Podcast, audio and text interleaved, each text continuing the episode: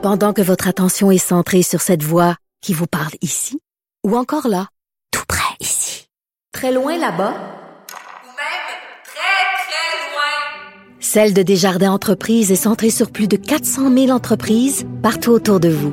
Depuis plus de 120 ans, nos équipes dédiées accompagnent les entrepreneurs d'ici à chaque étape pour qu'ils puissent rester centrés sur ce qui compte, la croissance de leur entreprise.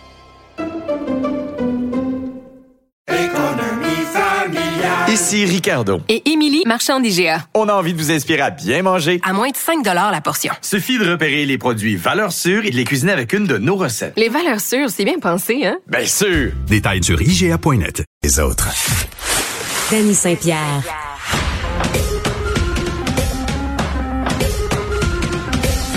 Des commentaires al dente, faciles à digérer. Danny Saint-Pierre façonne l'actualité aussi bien que la cuisine. Cube Radio. Richard Martineau, bonjour.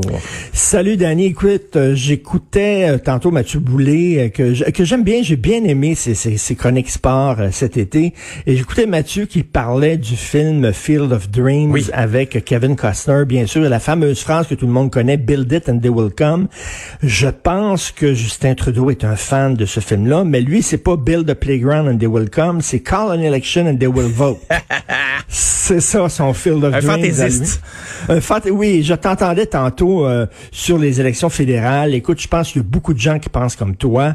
Ça n'a pas de maudit bon sens. Premièrement, on nous dit, écoutez, là, c'est dangereux, il y a la quatrième vague, la pandémie n'est pas terminée, absolument pas. Donc, euh, on parle de passeport sanitaire, on parle de bon. Et d'un autre côté, on dit, ben non, on va caler les élections finalement. Et il dit, on a besoin, j'ai besoin d'obtenir une majorité pour pouvoir vraiment contrôler le gouvernement. Mais il gouverne comme s'il était majoritaire parce que le NPD dit oui à tout ce qu'il dit. Le NPD a tellement peur de voir les conservateurs au pouvoir que le NPD est rendu une succursale du Parti Un appendice. libéral.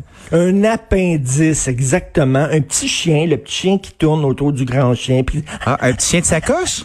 oui, un petit chien de sacoche. Un petit chien de sacoche, c'est assez cute, c'est cute, cute, cute, cute, Il cute, tourne ça! autour, là, du gros bulldog, il tourne autour. Être mon ami? Être mon ami? Et, Aime-moi, euh, aime-moi, aime-moi! As-tu des gâteries?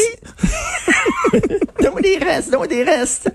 Et c'est, mais c'est vraiment, il, il- il- il gouverne comme s'il était majoritaire. Quelle est la justification d'aller en élection? La presse nous apprend aujourd'hui que ça serait les élections fédérales les plus coûteuses de toute l'histoire, 612 millions de dollars. Ben, c'est conséquent avec le reste, tu trouves pas? Ben oui. Hein, ouais, non, mais là, écoute, mérite d'être là. j'espère, j'espère, puis souvent, euh, Thomas Mulcair, dans sa chronique aujourd'hui dans le Journal de Montréal, rappelle que plusieurs gouvernements qui ont justement voulu euh, obtenir une majorité et qui ont euh, qui sont allés en élection un peu plus tôt qu'ils le devaient, ben souvent, l'élastique le répétant en pleine face, et ils ont perdu ces élections-là. Est-ce que ce qui va, ce qui va arriver, je sais pas. Mais écoute, il y a Mais un ils vont perdre contre qui, Richard? là-dedans. Euh, le, Ben, euh, le. Monsieur O'Toole est encore moins populaire que Monsieur Scheer. Euh, le NPD est une succursale. Le vote va, va-t-il bien. être divisé? Je pense pas. C'est les bonnes vieilles marottes. Euh, tu sais, euh, Ben, ils ont donné écoute- de l'argent à tout le monde puis son contraire. On dirait qu'il y a un chéquier sans fin. Ben, On dirait qu'on a un arbre à il donne, argent. euh, Puis là, une minute, là, tu sais, au cours des prochaines, des prochaines semaines, là, à- avant les élections, et je te dis qu'ils vont signer des chèques à gauche et à droite, et il y a plein de gens qui, qui vont dire, hey, il est tellement gentil, sans penser que ces dépenses-là, ben, il va falloir les payer à un moment donné. Ben, c'est ça. C'est sûr que, tu sais, c'est- c'est de l'argent qu'ils nous donnent. Avec notre argent, c'est comme si je volais ton portefeuille, je prenais un 100 pièces puis je t'achetais un cadeau de 100 pièces puis je te le donnais. Je pense pas que tu serais nécessairement 3 pièces puis je t'achetais un cadeau de 100 pièces puis je te le donnais. Je pense pas que tu serais nécessairement content. Je t'ai fait un beau cadeau. Je t'ai fait un beau cadeau, mon Delette. J'aime ça les cadeaux, moi. Je suis un gros fan de cadeaux. Mais tu sais, on, on est là avec euh, le spectre d'une élection fédérale. On a les libéraux qui sont au pouvoir. Puis comprenez-moi bien, moi, c'est je suis pas, je suis pas contre euh, le gouvernement et ce qu'il a fait. Je suis pas contre euh, les valeurs libérales en tant que telles, mais je trouve que les moyens qui sont utilisés euh, sont quand même assez racoleurs. Tu sais, on a quand même installé puis utilisé cette pandémie euh, pour être capable de donner de l'argent rapidement à un paquet de gens. Euh, on a sauvé du trouble un paquet Ben, d'entreprises. Ils se sont recentrés, donc Ben les oui. gens sont créatifs, donc ils vont voter. Quoi. Ils vont voter Justin.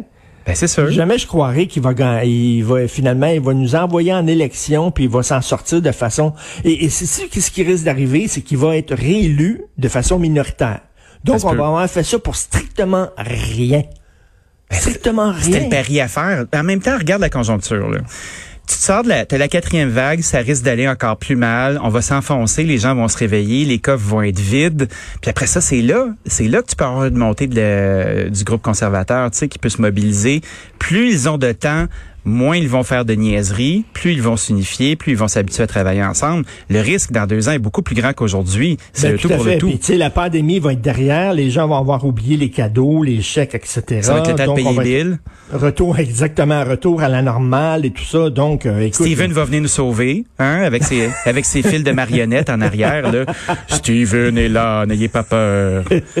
Et euh, donc, effectivement, il fait ce pari-là, qui est un pari extrêmement cynique. Oui. Et euh, on va, on risque euh, de se retrouver avec exactement le retour à la case départ euh, euh, minoritaire, avec le, le petit chien qui tourne à côté du NPD. Là. Moi, j'aurais aimé ça voir le vagabond à la place. Tu te souviens ce chien, ce chien policier, là, Oui. du début des années 80? La tune est exceptionnelle, d'ailleurs. Il devrait faire, il devrait faire d'ailleurs un, un film de super-héros. Tu prends le vagabond, tu prends Rintintin, tu prends Oui. Skippy, puis tu prends mon ami Ben. Ah, ton ami Ben? Ben, Ben Johnson? Mon ami Ben, c'est un ours. Tu? Tu sais pas? Ah, avec Grizzly Adams comme meneur de Oui, troupe. Grizzly Adams, et là, t'es mets toute la gang ensemble, ça ferait un maudit bon fait. Quel est... de- J'aimerais interviewer un psychanalyste pour en savoir un peu plus sur la relation entre les Québécois et les quincailleries. Souviens-toi, au Oui. tout début de la pandémie, de la crise, lorsque les commerces étaient fermés et qu'on avait euh, soudainement euh, permis l'ouverture des quincailleries, T'avais des files de gens là, devant les quincailleries et je me disais, tiens, tiens, barnouche, c'est un bordel, je ne savais pas qu'on avait autant besoin de quincailleries dans notre vie. Et là, on vient, ben, tu sais que toute la discussion fermer les commerces le dimanche parce qu'il y a une pénurie de main-d'œuvre, tu connais fort bien ça. Très bien. Bien sûr, la pénurie de main-d'œuvre, donc les, les commerces disent, écoute, on peut pas, il va falloir fermer le dimanche, bon. Et là, il y a eu un sondage crop euh, et euh, les gens disent, vous pouvez fermer les pharmacies, vous pouvez fermer, mais fermez pas les quincailleries. Ils ont besoin, de- ils ont besoin le dimanche d'aller, je sais pas c'est quoi, ça réconforte peut-être. Mais J'ai pas ce réflexe-là, mais ça réconforte peut-être les gens d'aller zigonner dans les vis, aller voir les vis, aller voir les ici. Tu sais Richard, là, toi puis moi, on est des, des hommes un peu plus âgés, là. Puis je je sais pas pour toi, là, tu t'as quand même une couple d'années de plus que moi, pas beaucoup, on s'entend.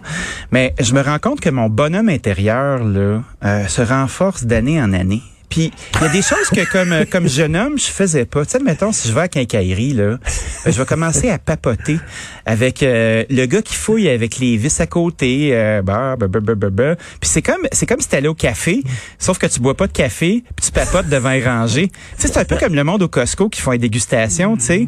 Le mien Oui. qui vieillit se cherche des petits circuits. C'est peut-être ça, tu sais. Mais toi, t'es plus manuel que moi déjà. Là, un Pas chef tout, un cuisinier, ben, un chef cuisinier, toi, t'as les mains, tu travailles avec tes mains, tu fais des affaires. Tu j'ai de la misère, moi. Je fais des tartes, je fais pas là. des decks, Richard?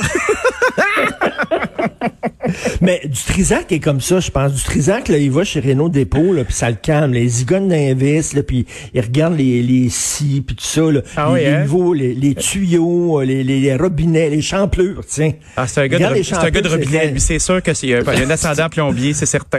C'est un gars de robinet. Je sais pas, il y a quelque chose, mais les gens disent, ils sont, ils, ils préfèrent fermer les pharmacies, mais touchez pas à ma quincaillerie. Donc, écoute, euh, si vous voulez investir, investir dans des chaînes de quincaillerie, il y a quelque chose de profond. Et en terminant, Oui. euh, le texte du Journal de Montréal, euh, il y a des euh, loyers euh, à prix modique pour les gens moins nantis. Euh, finalement, c'est les riches qui les achètent à très peu, très, très bas prix. Ils les achètent à très bas prix, puis après ça, ils les mettent en location avec un loyer de fou. Et eux, s'en mettent plein les poches. Et, et parce que là, quand tu achètes des loyers à prix modique comme ça, des condos pas chers, ils te demandent pas si effectivement t'es pauvre ou pas. Ah non? Donc, tu peux, tu peux euh, être euh, très riche, acheter des condos, un beau condo à 200 quelques mille. Mais attends un peu, là. Attends, attends, attends, attends, attends. Tu t'as pas de conditions à l'entrée, mais il me semble que ça bat, le- ça bat la fonction, non? Ben, totalement. Et moi, je, je disais le texte ce matin, ils disent non, il n'y a pas de condition. Il y a N'importe qui peut acheter ça, puis après ça, ben, tu transformes ça. Soit tu le vends beaucoup plus cher, puis tu t'en mets plein les poches. Soit tu fais du Herbie Jean-Guy, puis tu fais ça Ben, aussi, là, tu sais. Et c'était la même chose en France. Je suis allé euh, à mon anniversaire, j'ai fêté mon anniversaire à, à Paris. Euh, ma blonde m'a invité dans un restaurant très chic à Paris, OK? Ah oui, c'était lequel? C'était lequel? euh, Ischia. Ischia. Ischia. Ah, Un restaurant italien qui était très bon. Mais c'était dans un, dans un quartier très weird, un quartier vraiment bizarre avec beaucoup, beaucoup de HLM autour. Et là, je parle, je parle au chef, ben, au garçon qui vient nous voir. Puis je dis, c'est quand même bizarre qu'un restaurant chic, quand même assez cher, vous êtes dans un quartier où c'est, je vois, c'est, c'est tout des HLM autour. Les gens doivent pas venir souvent manger à votre resto aussi. C'est pas votre clientèle. Il dit, monsieur, nous sommes en France. Les HLM, on sait à quoi ça sert. Ce sont les riches qui achètent des HLM. Les politiciens, dit, ça fait des années qu'il y a des magouilles en France, et on le sait si vous lisez les journaux français, qu'il y a des magouilles, ce sont des politiciens qui donnent des, des, des, des condos qui devraient aller aux gens pauvres, à des gens de leur famille, des cousins, des neveux, etc. Puis tout ça. Il dit, c'est plein de gens Le riches autour qui habitent dans des HLM. Il dit, faites-vous-en pas, notre restaurant est plein tous les soirs. Il a dit ça, et là, j'ai dit, quel cynisme incroyable, mais on est rendu exactement comme ça, alors qu'il manque de logements sociaux, on le dit. Donc, c'est les riches qui s'en mettent plein les poches en achetant des logements sociaux, puis en les mettant en location à 1000 pièces par mois ou plus encore. Écoute, quel cynisme incroyable. Donc, on est rendu comme en France. Ben oui, euh, nos cousins français là, ont une belle influence sur nous. Ils ont quelques semaines d'avance avec la pandémie tout le temps. Fait que c'est un peu comme voir le vent souffler. Puis là, là, on a le vent du cynisme qui s'installe encore une fois. Le vent du cynisme. Donc, si vous êtes en maudit, ben allez euh, tenter des vis. Ça, ça va peut-être vous calmer. euh, tenter des vis. Ah ouais, tenter des vis. Toi, ça euh, doit, être, ça doit être tenter des légumes. Toi, tu dois aller au marché Jean Talon puis tenter des légumes, ça va faire du bien. Ah toi. ben moi on me laisse pas tâter parce que j'ai quand même une main ferme, tu sais. Puis après ça, là, quand je touche à des légumes, après ça les gens les revendent plus cher. Puis là ça crée un tollé. C'est injuste, c'est vraiment injuste, Richard. On fait pas ça. Richard, je tenais à te remercier pour cette belle Eh, complicité qu'on a eue cet été. Merci, c'était un plaisir et je, je, je t'écoutais. Je faisais pas rien qu'une chronique à ton émission. Je t'écoutais. Tu étais très bon. Je trouvais ton émission extrêmement intéressante. Donc, merci beaucoup, Danny. Merci à toi, Richard. Au Merci, plaisir de travailler ensemble. Salut. Tout à fait. Bye.